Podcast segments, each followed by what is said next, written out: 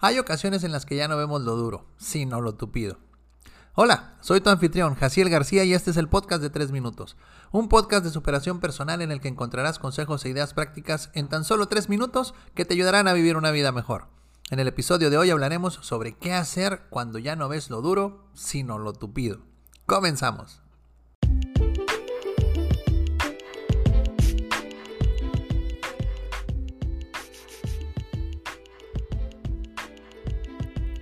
En el último par de meses pareciera que alguien tiene un monito de vudú de Jaciel lleno de alfileres. Mi auto lleva un mes descompuesto y nadie encuentra qué tiene, el internet de la casa ha fallado cuatro veces, de hecho en este momento subiré este episodio desde un café por lo mismo, y los datos de mis dos teléfonos celulares han sido un asco. Ya no veo lo duro, sino lo tupido. Por eso hoy te quiero compartir tres cosas que puedes hacer cuando estés pasando por una racha como esta. Número 1. Atácalos. Lo peor que puedes hacer en una situación como esta es quejarte, porque eso no va a resolver tus problemas. Lo que debes hacer es atacar cada uno hasta donde dependa de ti.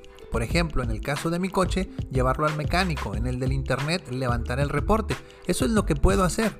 Si a pesar de eso no se resuelve el problema, me enfocaré en hacer lo que dependa de mí en la siguiente etapa.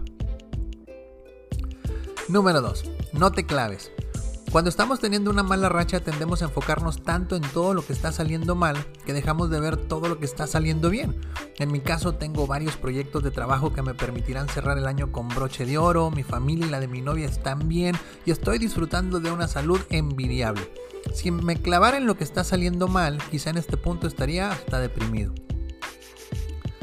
Y número 3. Sé paciente. Los mexicanos tenemos una frase muy sabia que dice, no hay mal que dure 100 años ni cuerpo que lo aguante.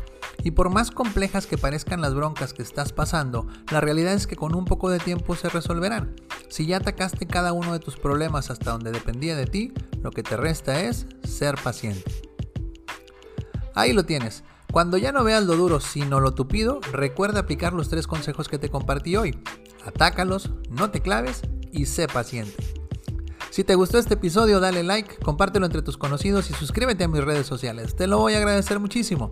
¿Quieres una conferencia o taller en vivo o en línea llena de energía que deje a tus colaboradores motivados? Contáctame. Y si aún no tienes mis libros Actitud de Triunfador y Motiva Acción, cómpralos en mi sitio web www.jacielgarcía.com. Se despide tu amigo Jaciel García y recuerda, lo primero que debes hacer para alcanzar tus sueños es despertar.